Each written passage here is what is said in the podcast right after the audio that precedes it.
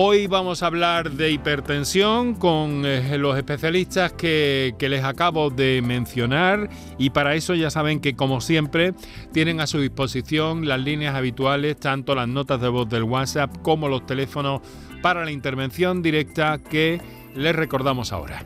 Para contactar con nosotros puedes hacerlo llamando al 95 50 56 202 y al 95 50 56 222. Por tu salud en Canal Sur Radio. Bueno, pues voy a saludar al profesor José Avellán Alemán, que lleva algún tiempo por línea VoIP eh, con nosotros en el programa eh, doctor Avellán Alemán, muy buenas tardes.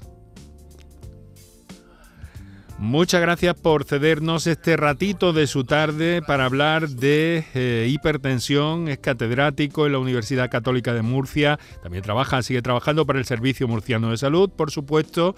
Y le quiero presentar, porque no sé si conoce, a un amigo muy directo de, este programa, un colaborador, un miembro más de, del staff de este programa, como es el doctor Juan Sergio Fernández, médico de familia. Eh, Centro de Salud de Armilla y vicepresidente de Semergen Andalucía. Juan Sergio, muy buenas tardes. Hola, buenas tardes Enrique, ¿qué tal? Nuevamente y encantado de estar contigo y con los este oyentes. Este es uno de nuestros martes, eh, que es el día en que te escuchamos más directamente, Juan Sergio. Muchas gracias por estar con nosotros. Eh, me va a permitir, eh, profesor, bueno, no sé si se conocen o tendrán referencias en cualquier caso, pero... Yo sí tengo referencias de él, seguramente él de mí no, pero, pero sí, sí tengo referencias de él. Bueno, quedan ustedes presentados. Seguro, que nos hemos encontrado en, en, algún sitio en el camino, eso es, así es. En alguna batalla. En alguna batalla. Bueno, vamos a ver, eh, profesor, me va a permitir porque con Juan Sergio eh, tenemos eh, siempre eh, que mm, conocer su punto de vista. Ahora le consultaré el suyo también, si, si lo tiene a bien, sobre el desarrollo y evolución de la pandemia, dado que hoy además es el día en el que, en el caso de Andalucía, profesor, se han conocido los últimos datos que acabo de relatar a nuestros oyentes. Juan Sergio, ¿cómo ves el panorama, tu visión de la pandemia a día de hoy? Bueno, mi querido amigo y director, hoy voy a hablar en primera persona. ¿Qué significa eso? Que habiendo pasado la primera, la segunda, la tercera, la cuarta y la, quinta y la sexta ola, he estado infectado por COVID hace solo unos días. Eh, el viernes de Dolores di positivo. Mm, me resistía a pensar que pudiera ser, porque después de haber estado expuesto tanto en la consulta como, como en la guardia, bueno, pues tenía una tos seca, seca, una tos persistente, una febrícula y sobre todo cansancio me hice un test y bueno, fue positivo al instante. O sea, la, rayita del test salió o se positivizó mucho antes que la del control. Y hasta el Viernes Santo, pues he estado aislado con COVID.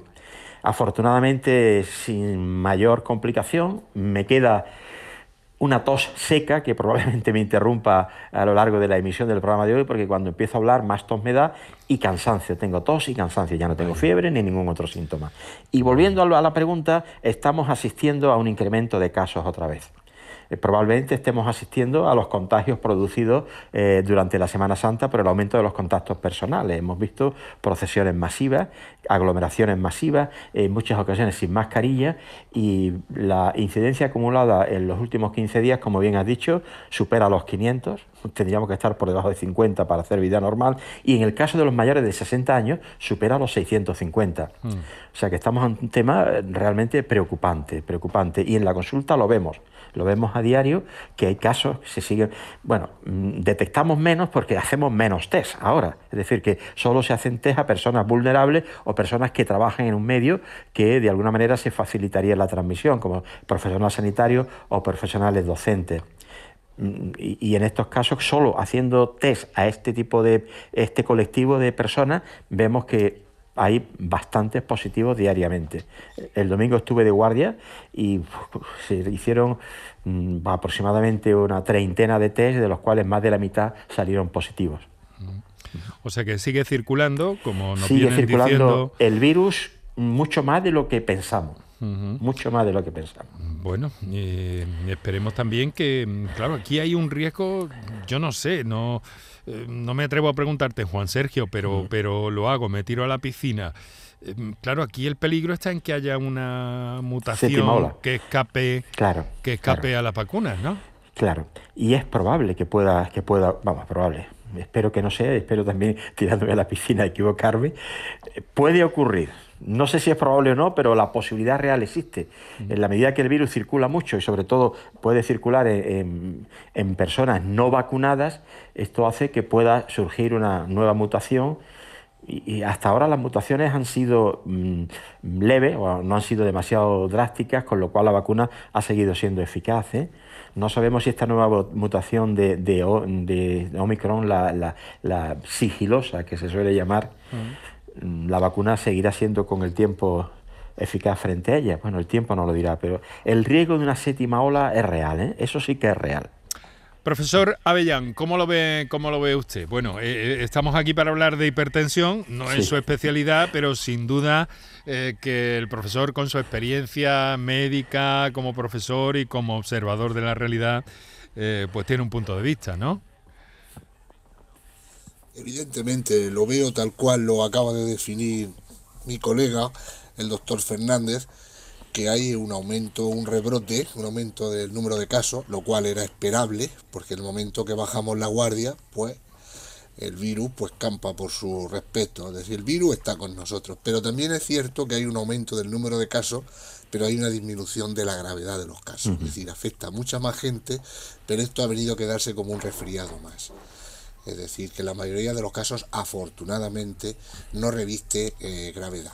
Con medidas de contención sintomática, pues eh, se, pasa la enfermedad. Yo, yo pasé eh, la COVID, lo pasé al principio, me acuerdo que me aislaron y me aislé y era como un apestado, es decir, estaba un, un, drama, o sea, hasta mis hijos llegaban en, en, la acera de enfrente, ¿estás bien? Hasta luego, adiós, ¿sabes? Que no se acercaba nadie me consideraba un apartado social. Hoy día ya no, hoy día ya la gente lo asume y asume y hay una desdramatización de la, de la, de la situación.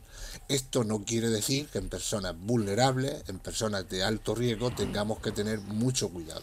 Pacientes frágiles, ancianos, etcétera, porque sigue llevándose vidas por delante. Y que en cualquier caso, Juan Sergio, que le acabas de pasar, no es plato de buen gusto para nadie. Efectivamente, efectivamente. Y yo ya que voy, tengo una edad, no diría que avanzada, pero entrando en una edad ya sexagenaria, pues senior, lógicamente la preocupación de que pudiera tener alguna complicación la llevaba siempre presente. Afortunadamente no ha sido el caso pero que, el riesgo, como bien dice el doctor Avillán, es real. Y en la medida que puede haber un aumento de contagio, aunque la patología que está afectando no es, no, no, no es grave, no, no, implica mucha gravedad, pero a medida que hay muchos casos, es más fácil que algunos se pueda complicar. Es decir, al aumentar el número de casos, aunque el porcentaje de casos graves sea pequeño, pues se puede, se puede dar más casos graves. De hecho, los ingresos en la última semana en Andalucía han aumentado también, precisamente porque hay muchos casos de los cuales, aunque porcentaje pequeño, el número absoluto aumenta la cifra de ingresos. Me dan ganas en este momento de de seguir con el tema, porque desde luego tiene muchas cosas. No voy a sacar el tema de la mascarilla, que crearía ya, eh, pero a lo mejor tenemos, no nos queda más remedio que preparar un programa o emular un programa de aquellos de pandemia eh, ante la, situación. Bueno, eh, doctor Juan Sergio Fernández, doctor José Avellán Alemán, muchas gracias por estar con nosotros. Enseguida vamos a entrar en materia sobre una enfermedad, la, eh, la hipertensión, que según la Sociedad Española de Cardiología afecta en torno al 40% de la población española, fíjense, aunque es cierto que eh, más del 37% de esas personas están sin diagnosticar. Y además, también es elevado el número de pacientes cuya hipertensión no está controlada, a pesar de que hay métodos para ello y de lo que vamos a hablar a lo largo de los próximos minutos. Eh, va a ser en un instante, vamos a recordar a nuestros oyentes los teléfonos para participar. Hoy, hipertensión eh, les damos un par de minutos a nuestros anunciantes y enseguida entramos en materia. Para contactar con nosotros puedes hacerlo llamando al 95 50 56 202 y al 95 50 56 222. Por tu salud en Canal Sur Radio. La mañana de Andalucía con Jesús Vigorra es tu referencia en la radio. Con la última hora del día. Toda la actualidad. La información más cercana que buscas y el mejor entretenimiento. La mañana de Andalucía con Jesús Vigorra. Contigo desde las 6 de la mañana. Quédate en Canal Sur Radio. La radio de Andalucía. Todo lo que quieras saber sobre Sevilla lo tienes en canalsurradio.es. Bienvenidos a Sacaba. Mil metros de electrodomésticos con primeras marcas. Grupos Whirlpool, Bosch y Electrolux. Gran oferta hasta fin de existencias en Sacaba. Lavadoras de carga superior in the city Whirlpool desde 199 euros. Solo hasta fin de existencias. Solo tú y Sacaba. Tu tienda de electrodomésticos en el Polígono Store en calle nivel 23. Sacaba. Son buenos momentos, son risas, es gastronomía. Es un lugar donde disfrutar en pareja, en familia o con amigos. Es coctelería, es obsesión por cuidar cada detalle. Nuevo Burro Canaglia Baran Resto en Castilleja. Son tantas cosas que es imposible contártelas en un solo día. ¿Te gustaría poder comer lo que quieras? En Dental Company activamos el plan Renove de prótesis. Solo en abril tienes 250 euros de descuento en cada implante al renovar tu prótesis dental. Recuerda que la consulta y el diagnóstico son siempre gratis en Dental Company. Pide tu cita ya en el 900-926-900 y renueva tu sonrisa. Dental Company, porque sonreír es salud. Ven a la feria del mercado de abastos del tiro de línea y consigue tu premio. Hemos preparado para ti grandes sorpresas y regalos. Repartimos 1.300 euros en premios. Ven a la feria del mercado de abastos del tiro de línea. Organiza Mercado de Abastos del Tiro de Línea. Patrocina Inmobiliaria Imo Sur. Para contactar con nosotros puedes hacerlo llamando al 95 50 56 202 y al 95 50 56 222. Por tu salud en Canal Sur Radio. Ah, ¿Han sonado ahí, Manuel, las notas de voz? Me parece que no, ¿no? El 616-135-135. Creo que está disponible para las notas Para de voz. contactar con nosotros puedes hacerlo llamando al 95 ¿Ves? 50 56 202 y al 95 50 56 222 o enviarnos una nota de voz por Eso es, WhatsApp sí, sí. al 616 135 135 por tu salud en Canal Sur Radio. Pues sí, se me había pasado. Hemos tenido algunas complicaciones que ha resuelto mi compañero Kiko Canterla con las notas de voz y pensé que habíamos puesto el jingle en el que no sonaban el teléfono de las notas de voz. Bueno, estamos aquí para hablar de hipertensión. Fíjense, un 40% de la población española hipertensa. eh, presión, tensión arterial. Ese es nuestro argumento de hoy. Estamos con algunas llamadas ya que tenemos en espera, pero quiero inicialmente eh, hacer algunas cuestiones, preguntar algunas eh, cosas a nuestros invitados de esta tarde. Voy a empezar con el eh, profesor José Avellán. Profesor, ¿por qué sube la tensión arterial? Bueno, en casi toda la civilización del hemisferio norte hay un hecho incontrovertible y es que conforme vamos envejeciendo va subiendo en ambos sexos, tanto en hombres como en mujeres, la presión arterial. La sistólica indefectiblemente hasta el final de la vida y la diastólica tiene un pequeño, digamos que sigue subiendo, pero al final se estabiliza un poquito. Pero, el- sin embargo, hay unas sociedades muy primitivas en el hemisferio sur donde esto no ocurre, ¿no? Se ha estudiado realmente en estas sociedades que llevan una vida muy, pues muy, muy, muy primitiva, que no les sube con la edad. Sin embargo, se vio, esto ya se vio hace ya tiempo un estudio muy bonito, que cuando estas, estas sociedades se civilizaban, acudían a centros urbanos, adquirían el patrón de conducta de, eh, de las civilizaciones occidentales, es decir, cambiaban y subía la tensión conforme envejecían. ¿Esto a dónde voy a parar? Voy a parar a lo que es la genética y la epigenética, que es lo que nos, nos mueve realmente. Muy importante los genes que tenemos, los genes que tenemos que determinan si vas a ser hipertenso, si vas a ser diabético o si vas a tener una dislipemia. Evidentemente hoy día no podemos actuar mucho sobre esto, tenemos que conformarnos con lo que tenemos. Pero luego está la epigenética, que son los factores ambientales que inciden sobre nuestra genética. Es decir, si, si nosotros estamos predispuestos a, porque tenemos una genética que nos predispone a un mal transporte del sodio en el riñón, a la acumulación de líquido, etcétera, a fallar, y conforme vamos envejeciendo también es cierto que vamos endureciendo las arterias, con lo cual se va aumentando la rigidez arterial y hace que el corazón tenga que bombear con mayor fuerza para lanzar esa sangre que llegue eficazmente al territorio, que decir, aumentará la presión sistólica. Eso es una tendencia, ¿no? Pero si nosotros, con esta condicionante, además llevamos una vida que nuestra alimentación nos lleva a una obesidad nuestra falta de ejercicio, nuestro sedentarismo nos condiciona una serie de cambios hemodinámicos, aceleramos el desarrollo de nuestra hipertensión. Es decir, nosotros podemos tener una tendencia a ser hipertenso, pero si llevamos una vida que no es saludable, y ahí está la importancia, cuando llevamos una vida saludable, mantenemos el peso corporal, llevamos una alimentación rica en vegetales que son ricos en potasio y pobre en sodio. Comemos mucha sal, tomamos más sal de la que debemos. Últimamente se ha regulado hasta el consumo de sal en el pan, porque es muy importante. decir, la sal oculta no es añadirle sal a las comidas, la sal oculta está ojo en el pan y ojo en el queso. Ahí donde ingerimos grandes cantidades de sal. Qué cosa tan, tan, tan, tan importante. Pero es que además, si, si consumes conservas, consumes embutidos, consumes todo eso tiene sal. Es decir, ¿qué es lo que podemos hacer? Mantener una muy buena alimentación y ejercicio físico. Es decir, nuestra epigenética nos condiciona también el desarrollo de hipertensión arterial. O sea que la tensión sube y se queda arriba, es decir, no se puede revertir a menos que se utilicen fármacos en este caso, ¿no?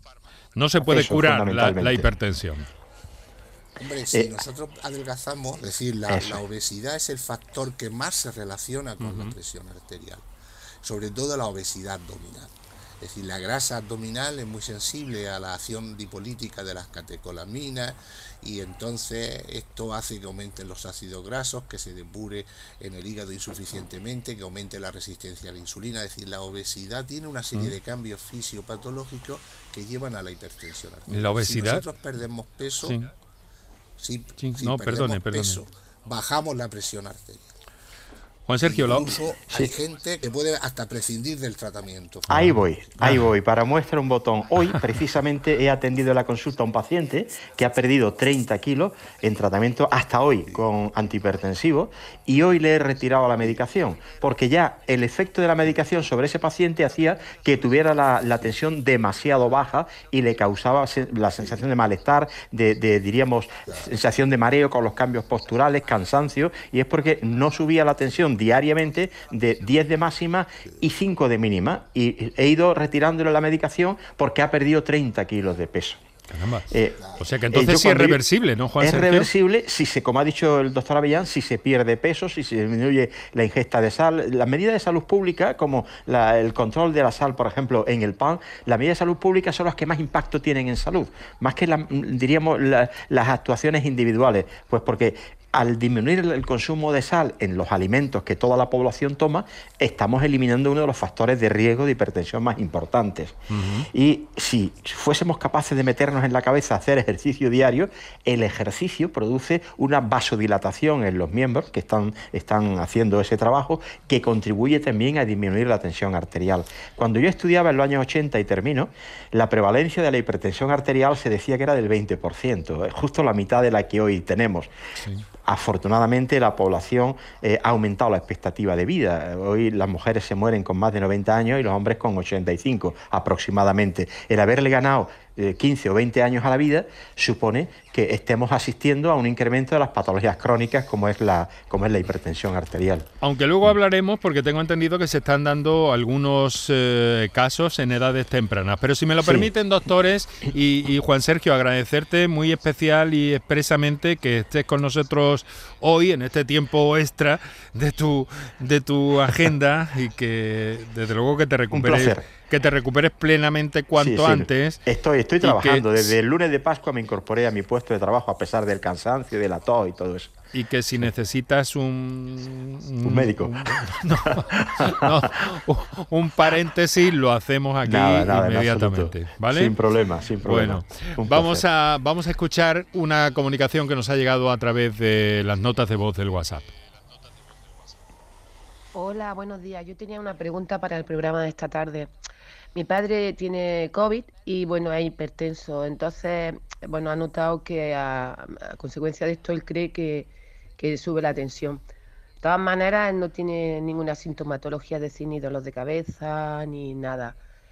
Solamente, bueno, cuando se toma la tensión, pues ve que la tiene alta.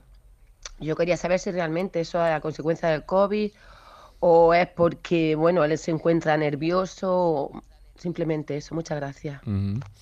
Muy interesante la, pregunta de esta, de esta oyente. A ver, profesor Avellán. Eh, ahora eh, hemos terminado recientemente un estudio que he coordinado yo a nivel nacional sobre hipertensión y COVID. Y ahí de Córdoba había 150 pacientes precisamente. Eh, pues hemos reclutado 1.500 casos y estamos analizando los datos porque hay una serie de, cuestiones. Vamos a ver, el COVID y la, y la hipertensión. Realmente al principio de la pandemia surgió una duda de si debían de modificarse los tratamientos antihipertensivos. Bajo ningún concepto, bajo ningún concepto. El paciente hipertenso tiene más riesgo de padecer eh, alguna complicación de la COVID si deja el tratamiento, no dejar nunca el tratamiento. Y es muy importante el tratamiento con el bloqueo del sistema renina-angiotensina, que es el eje clave y la base, la base del tratamiento antihipertensivo. Esto se cuestionó en un principio si era o no, y efectivamente enseguida surgieron metaanálisis que se publicaron en las de New England y demás, en donde se comprobó que realmente ese tratamiento es eficaz para reducir las complicaciones. Luego, un, un, un paciente hipertenso que coge la COVID-19 este no debe de abandonar nunca el tratamiento, debe de seguirlo, su tratamiento antihipertensivo, e incluso reforzarlo e ir viendo cómo va evolucionando. Otra cosa que pregunta la paciente es si la COVID le determina hipertensión arterial. No lo sabemos, no lo sabemos. Pueden ser factores emocionales, de nerviosismo, como ya dice, de tal, que modifiquen transitoriamente. Ahora mismo no tenemos una respuesta, no tenemos suficientes datos, creemos que no, ¿eh? pero no tenemos suficientes datos como para decirle que la COVID eh, desencadena hipertensión arterial.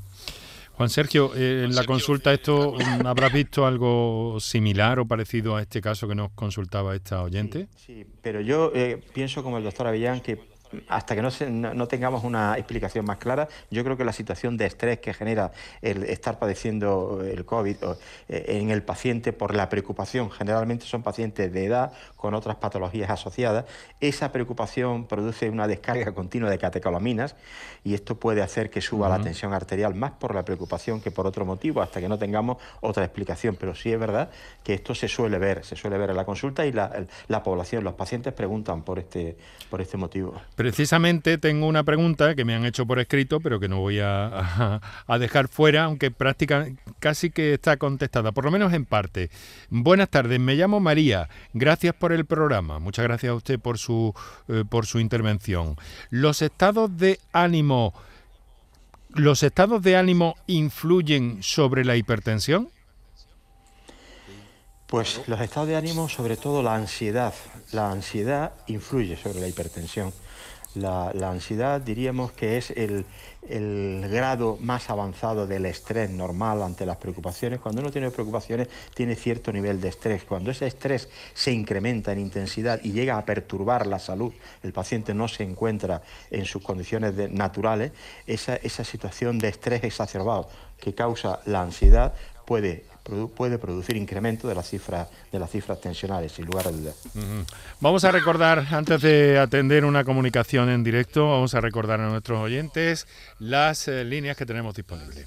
Para contactar con nosotros puedes hacerlo llamando al 95 50 56 202 y al 95 50 56 222. Por tu salud en Canal Sur Radio. Bueno, pues eh, son las 6 de la tarde, 33 minutos, con nuestro recuerdo siempre y nuestro agradecimiento a los oyentes que nos oyen en el directo clásico de la radio y a todos aquellos que lo hacen, por ejemplo, en el clásico de la radio también, durante la redifusión de este programa en la madrugada o quienes lo hacen a través de la aplicación de Canal Sur Radio en su teléfono móvil o, o a través de la gran plataforma Canal Sur Más, donde tenéis acceso a todo esto también y a cualquier hora del día, de la noche y en cualquier parte del planeta. Eh, vamos a situarnos en Almería ahora para saludar a Juan de Dios de Terroqueta, concretamente, que, nos ha llamado por teléfono. Juan de Dios, buenas tardes. Buenas tardes.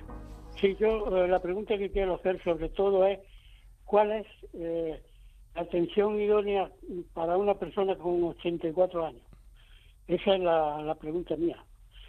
Porque yo eh, tenía la atención muy alta, muy alta, hasta el punto de que tuve que ir a urgencia aquí en Roqueta varias veces porque se me subía la tensión. Después parece ser que me he tranquilizado, empezaba a dormir bien y, bueno, yo tomaba Ibersantán de 150 después me lo pasó la doctora a 75 y ahora he dejado de tomarlo porque resulta de que la tensión nunca, nunca la tengo a 13, la tengo entre 12, 12 y medio a 13 no me llega nunca.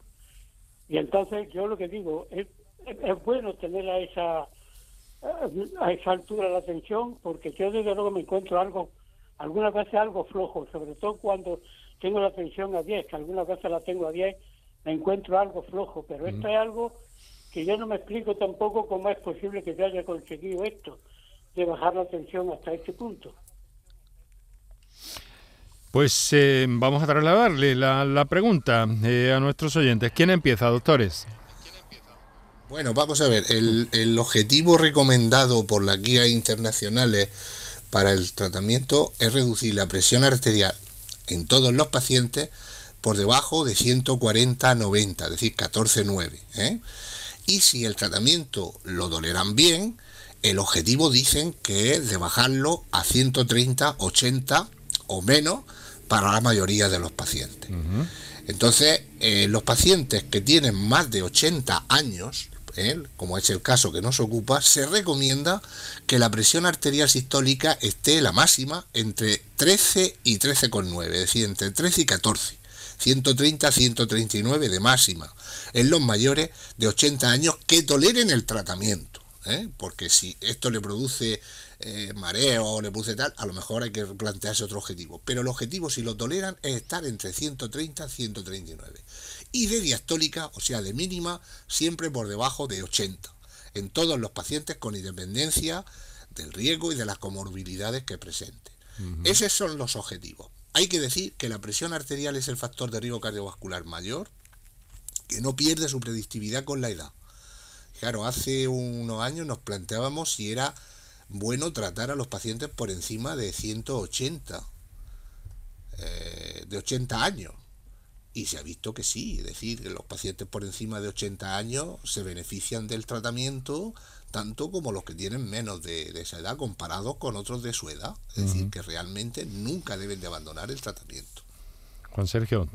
Sí, completamente de acuerdo. Eh, el motivo por el cual este paciente ha ido disminuyendo la necesidad de medicación, hemos de pensar que bueno, el paciente ya hace una vida sana, ha disminuido el consumo de sal. La modificación del, estado del estilo de vida es fundamental en la prevención de todo el riesgo cardiovascular, tanto en la hipertensión como la dislipemia, el aumento de colesterol, como en el caso de la diabetes. La modificación de esos estilos de vida con una dieta saludable, la que tantas veces hemos recomendado, la dieta mediterránea, con una disminución brusca de la ingesta de sal, caminar media hora al al día. Todo esto puede hacer que el paciente vaya perdiendo peso y en la medida que vaya perdiendo peso disminuye la necesidad de medicación. Desde luego, si toma medicación y está en una máxima de 10, pues es lógico que con los cambios posturales se maree o esté cansado. Pues que tener cifras tensionales por debajo de ciertos límites hace que llegue menos sangre al sistema nervioso central y da esa sensación de, inestabilidad más que de mareo, como sensación, como yo, lo defino, como si un paciente estuviera en un barco y se le mueve un poquito el, suelo del barco, esa sensación de tener la tensión baja es desagradable y evidentemente si eso se tiene hay que disminuir la medicación o en algunos casos mm. suspenderla. La, tensión alta no da, no da ningún síntoma parecido o similar, equiparable a este, Juan Sergio. La, tensión alta... Eh, generalmente la, hipertensión es una enfermedad silente, es decir, no suele dar síntomas. En caso, en caso de cifras tensionales realmente altas, lo que venimos a definir como urgencia hipertensiva, es verdad que los pacientes se quejan de una cefalea, de un dolor a nivel cervical, a nivel de la nuca, a nivel occipital. Eso lo vemos cuando las cifras tensionales son realmente elevadas. Pero con unas cifras tensionales altas, pero no excesivamente altas, no suele haber ningún síntoma. Por eso la hipertensión es una enfermedad traicionera. Al paciente no le duele nada, si no se toma la tensión no sabe que la tiene alta y el daño en los órganos diana se va produciendo durante un tiempo excesivamente largo con cifras tensionales elevadas. Eso es lo que va dañando las arterias y a la larga pues producir patología cardiovascular, lo hemos hablado en otras ocasiones. Bueno, o infarto de miocardio, angina de pecho, ictus, cualquier cosa. Sí, profesor. A, tenor de lo que está diciendo el doctor Fernández, hay otro fenómeno que nosotros los médicos lo conocemos muy bien, que es el desplazamiento hacia la derecha de la curva de autorregulación mm. del flujo sanguíneo, en este caso del cerebro. Esto traducido a lenguaje castellano y claro para que lo entienda todo el mundo es lo siguiente. Es decir, los pacientes hipertensos se acostumbran a tener cifras altas y las toleran bastante bien, mm. no tanto así mm. las bajadas bruscas de la presión arterial. Es decir, toleran peor las bajadas bruscas de la presión arterial que estar, por ejemplo, entre 160 o 170 no les, no les, provoca ninguna semiología, ninguna sintomatología, porque hay un desplazamiento hacia la derecha de esa curva de autorregulación, que llegan a soportar la arteria una PAN, una presión arterial media sobre 140. ¿eh? Y esto lo, lo, vemos. Es decir, por eso no hay que bajar bruscamente nunca la tensión arterial. Mm. Fijaros que cuando uno tiene una falsa urgencia hipertensiva, porque cuando tiene una urgencia hipertensiva, todos estos comentarios sobran.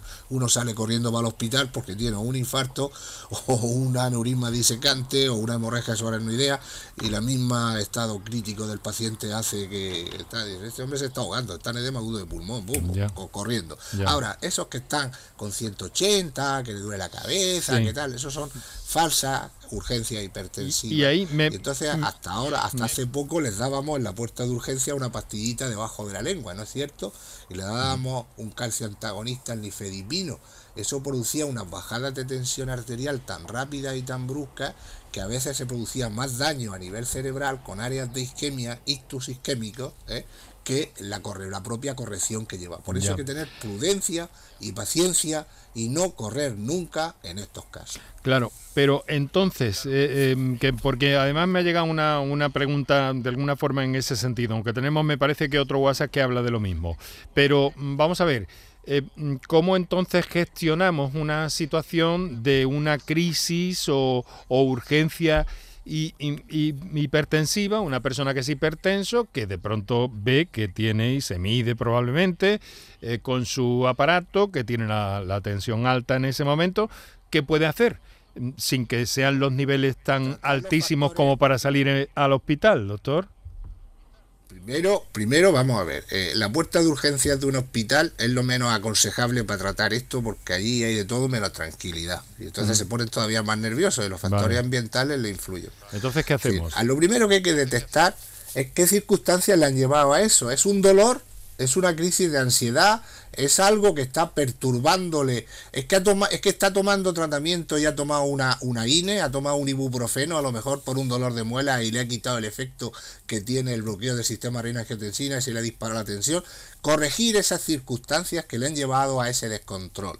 Y luego aplicar un tratamiento corrector eh, que no sea muy agresivo ¿eh? y que pues puede eh, reforzarle el tratamiento o ponerle un calcio antagonista, un calcio antagonista pero que de, acción no muy rápida, es decir, o un diurético de asa que, que, que, modifique la, a la bajada la, la tensión arterial, pero sin esas prisas que teníamos antes de que el paciente tenía que salir por la puerta de urgencia con 12-8. Entiendo, ¿Eh? pero entonces ante una crisis, digamos, y a falta de estas situaciones y a falta de una medicación y un caso relativamente eh, grave, pero sí quizá preocupante para la persona, no hay ningún remedio eh, que pueda tomar por sí mismo.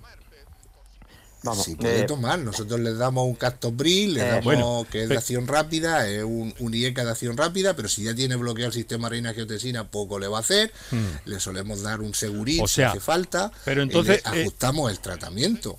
Vale, pero digo en ese momento, en el momento de la crisis, Juan Sergio. En el, momento de la crisis, cuando estamos de guardia, ellos en el centro de salud, los pacientes hemos de decir que tienen excesivo miedo, muchos de ellos, a tener 16, 9 y medio. Y yo lo primero que le digo que esa tensión en ningún caso normalmente va a producir un daño adicional. Entonces, eh, es tratar de mentalizarlo. Le podemos poner en muchas ocasiones, le ponemos un diazepam, un Valium para tranquilizarlo, le ponemos una ampolla o dos de, de furosemida, de seguril para que orine y no solemos bajar, como bien dice el compañero, la tensión arterial de manera brusca hmm. por el riesgo a que se produzca una bajada demasiado importante y eso disminuye el riesgo cerebral.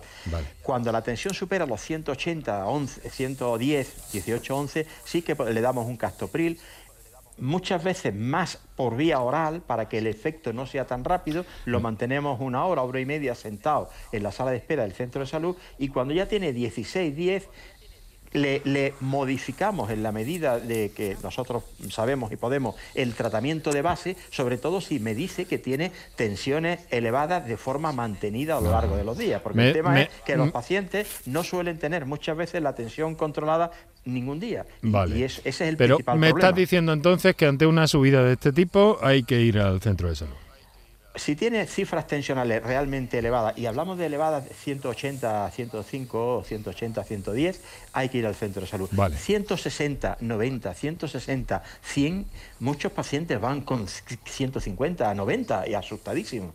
y, se quedan sorprendidos cuando yo les digo que no les voy a poner nada. Es que no es una tensión para ponerle nada. Tanto es que no es necesario intervenir, es que... Es que para que para que un factor de riesgo ejerza su patología, ejerza su daño, se necesitan dos circunstancias. Una es el propio descontrol del factor y otro es el factor tiempo, el tiempo que tiene que actuar sobre el órgano diana. en estas circunstancias no hay ese volumen de, de descontrol tan alto ¿eh? ni el tiempo. Con lo mm. cual, tranquilidad, no pasa nada. Hemos pasado, estamos en una fase pendular, en donde la gente, se, hay muchos pacientes que son muy sensibles, muy hipocondríacos, y cuando tienen un poquito la tensión elevada, enseguida acuden a, a urgencias. No va a pasar nada. Analice por qué eh, de ese descontrol, he comido más de lo debido, he comido más sal de la debida, he tomado un antiinflamatorio que no debía para un dolor, me está doliendo algo. Ah, todo eso puede desencadenar su vida y desestabilización del tratamiento base que lleve de la tensión arterial. Bueno, creo que hemos... Y reconducirlo en la medida creo que, desestabilizado un poco a, Juan de Dios que nos había llamado y me parece, me dice Kiko que todavía está ahí, yo me había olvidado de él, francamente. Perdóneme Juan de Dios, eh, un, segundo un segundo. Bueno, mucho, muchas gracias por escuchar también por teléfono, Juan de Dios, perdóneme.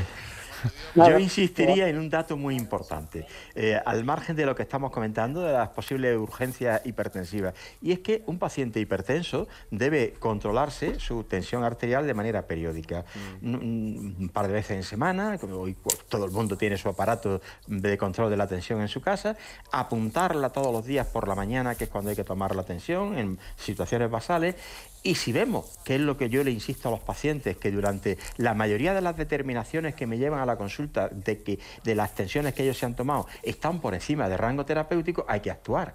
De nada sirve tomarse la tensión todos los días, ver que está alta y seguir tomando la misma medicación. La llamada inercia terapéutica es, es algo que se da.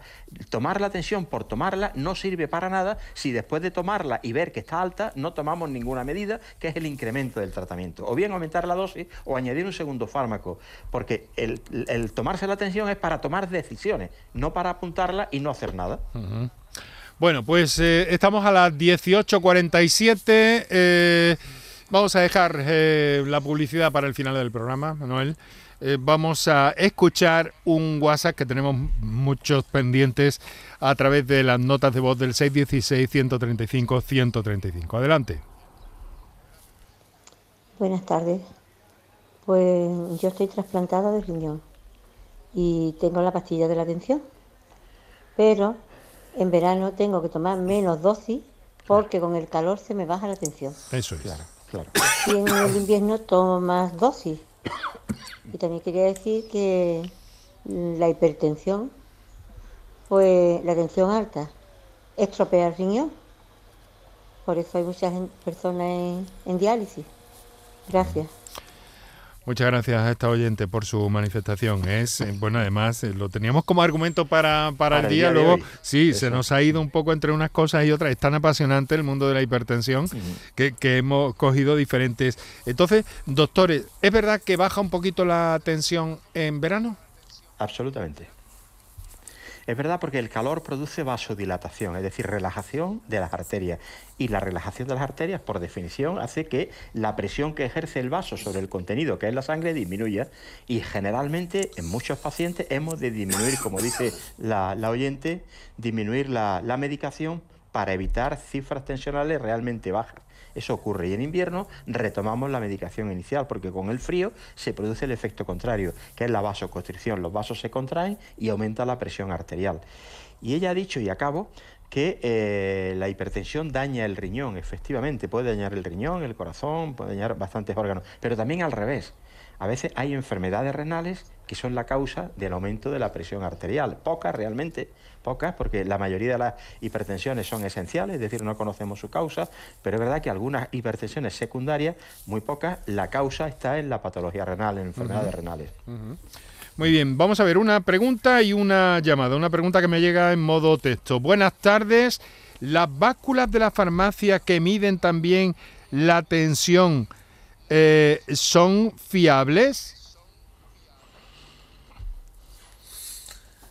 Pues hemos de pensar que sí. y están bien, pues pueden serlo. Claro. Claro, miden. realmente los aparatos que miden la tensión arterial, los efimomanómetros, pues estos los más fiables son los del brazo, los que el brazalete se pone en el brazo. Claro, luego están otros en la muñeca, ¿no? Sí. Que son en las muñecas que esto, bueno, hay algunas marcas que, son fiables y otras que son menos fiables. Es decir, deben de estar homologados y deben de estar valorados por la Sociedad eh, Española de Hipertensión, en este caso, que tienen la página web de la Celela, pueden ustedes comprobar los aparatos que son fiables, porque tenemos una sección dedicada al filmomanómetro. Entonces, eh, los efimomanómetros, los de brazos siempre son deseables a los de muñeca. Algunos de muñeca pueden ser. Los que no son muy, muy fiables son los del dedo. Esos que se ponen en el dedo o los relojes. Las pulseras, por ejemplo, hay una serie de dispositivos ahora que son pulseras de estas que miden una serie de parámetros muy interesantes, por ahí va el futuro, pero nosotros hemos hecho correlaciones con mapas eh, de las determinaciones de presión arterial de los dispositivos estos y no son fiables en absoluto, son orientativos y tal. Pero en principio, en principio doctor, entonces confiamos en las farmacias y en, las, en los aparatos que hay en las farmacias. Se ha referido... En las farmacias la, las cifras que se miden en las farmacias se producen más fielmente cuando se mide bien la presión arterial, la presión que tiene el individuo, que las que tomamos nosotros en la consulta. Se hizo un estudio en donde se comprobó, claro, porque el factor, o sea, cuando uno va a medirse la presión arterial, tiene como que pasar un examen, ¿no? Una revisión y está muy mm. nervioso. Y hay gente que tiene, conforme tiene más edad, tiene lo que llamamos mayor variabilidad.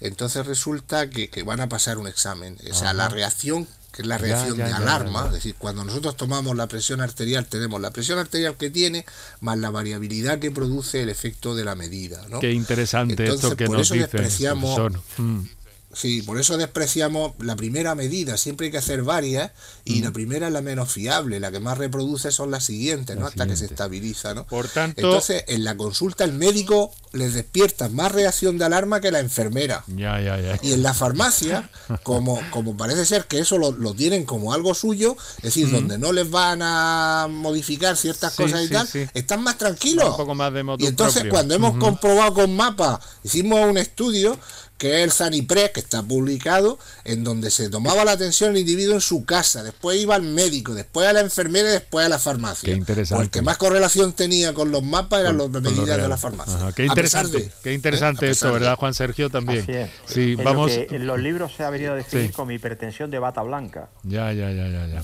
Vamos a saludar a un oyente que nos telefone desde San Lucas Ramayor. Va a ser la última llamada. Se nos quedan en una ocasión más eh, varios asuntos atrás, pero vamos a saludar a Carlos y que podemos saludarlo. Carlos, buenas tardes.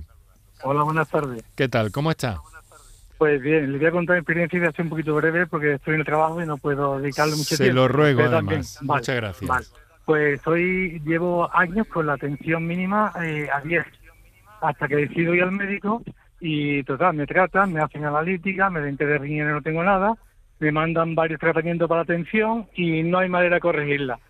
Y por si le puede valer para algún oyente o algo, eh, actualmente tengo una atención perfecta, de 11, 7 y medio, eh, 11, 8, y todo ha sido gracias que me he puesto, tenía apnea del sueño y me han puesto la máquina y me ha desaparecido la tensión alta.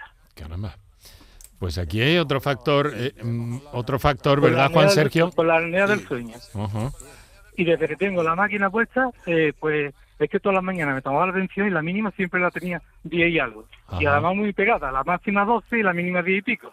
Desde que tengo la máquina del sueño, que ya me lo advirtió la médica, y se verá cómo mejora, pues me ha, me ha desaparecido el problema de atención. Una situación parecida a esta que nos contabas de la persona que había perdido peso, ¿no, Juan Sergio? Exactamente, exactamente. Exactamente. También se asocia no solo a la hipertensión, sino a la obesidad. Si esas personas pierden peso, mejora no solo la hipertensión, que es el tema que nos ocupa hoy, como también la apnea. A veces pacientes que tienen eh, su cámara, su CPAP de aumento de la presión del aire que durante la noche eh, respiran, si pierden peso, a veces le podemos retirar la CPAP porque ya dejan de roncar, ya dejan de tener apnea del sueño, solo con haber perdido 10-15 kilos de peso. Muy bien, Carlos, pues enhorabuena, ¿eh? Pues nada, pues os vale. A mí me ha valido. Sí, de nos vale. Muchas gracias por su llamada y su confianza a esta hora de la tarde. Estamos llegando al- a los minutos finales del programa. No sé si tenemos tiempo, quizás sí, espero que eh, un WhatsApp que nos queda ahí pendiente y que vamos a aprovechar para escuchar en- en- con brevedad. Adelante. Pues muy buenas tardes. Em, yo tengo 34 años. Me gustaría hacer una pregunta a los doctores sobre la tensión porque estoy con mi médico de cabecera probando para intentar de bajármela y ya he probado como 6 o 7 pastillas diferentes. Em, lo único que parece que es el motivo de mi tensión es emocional o algo así, me comentan y por el estrés puede ser. Entonces, me gustaría saber si eso es posible o, o- porque aún, aún todavía hoy no he conseguido regularme la tensión realmente. Bueno, vamos a ver, doctores, lo vamos a dejar aquí. Una respuesta rápida. ¿Quién de ustedes se la da? Le A cedo el paso al, al compañero que Profesor. ha la movilidad de estar. Si no, contesto yo. Pues eh, vamos a ver, el, el- estrés eh, genera una liberación de catecolamina y de hormona del estrés, que es el cortisol, eh, la CTH y el cortisol, entonces muy, muy rápidamente. Y entonces esto hace que nos eleve la, la presión arterial, nos, nos eleve la frecuencia cardíaca, nos pone en una situación de alerta. O sea, para que todo el mundo lo entienda, el estrés es la reacción de huida ante una amenaza. Si cualquier animal, ¿eh? cuando se siente amenazado, tiene lo que se llama la reacción, se pone en guardia para salir corriendo. 15 Pero segundos, las doctor. circunstancias como personas nos impiden a veces huir de esas situaciones y generamos una contención de todas esas catecolaminas, de todas esas hormonas. Por eso el estrés puede modificar la tensión arterial. Muy bien, pues muchísimas gracias por esa explicación final. Ya eh, quiero aclarar también que alguien nos ha preguntado ya, se ha referido el profesor antes a la SELELA. Estamos hablando de la Sociedad Española de Hipertensión, eh, pa- mm, donde hay una lista y se puede si los aparatos que miden la tensión están homologados o, o no a través de esa página de esa sociedad científica a la que pertenece nuestro invitado de esta tarde, doctor José Avellán Alemán, catedrático de endocrinología, Universidad Católica de Murcia, Servicio Murciano de Salud, una autoridad en la materia, doctor Juan Sergio Fernández, querido amigo Juan, médico de familia, Centro de Salud de Armilla, vicepresidente Semergen Andalucía. Ya mismo nos vemos eh, en vivo, querido amigo. Efectivamente. Cada ya vez queda menos. Voy contando los días para darte un abrazo en condiciones. Igualmente, igualmente. Un saludo, muchísimas gracias a los dos aquí en la radio con nuestro agradecimiento hoy a Iñaki Collado, precisamente de la eh, Sociedad de Comunicación, de la Sociedad Española de eh, Hipertensión. Y en la radio Kiko Canterla en la producción, Antonio Martínez en el control de sonido, Manuel Viedma en la realización y Enrique Jesús Moreno que os habló. Encantado, de verdad. Mañana hablaremos del sol. Hablaremos de las primeras quemaduras que ya se han producido. Los facultativos del Hospital Torre Cárdenas de Almería daban este fin de semana la voz de alarma. Tenemos quemaduras por el sol. Ojo, que no solo tiene que ver con la temperatura. Hablaremos de todo ello y de cómo protegernos.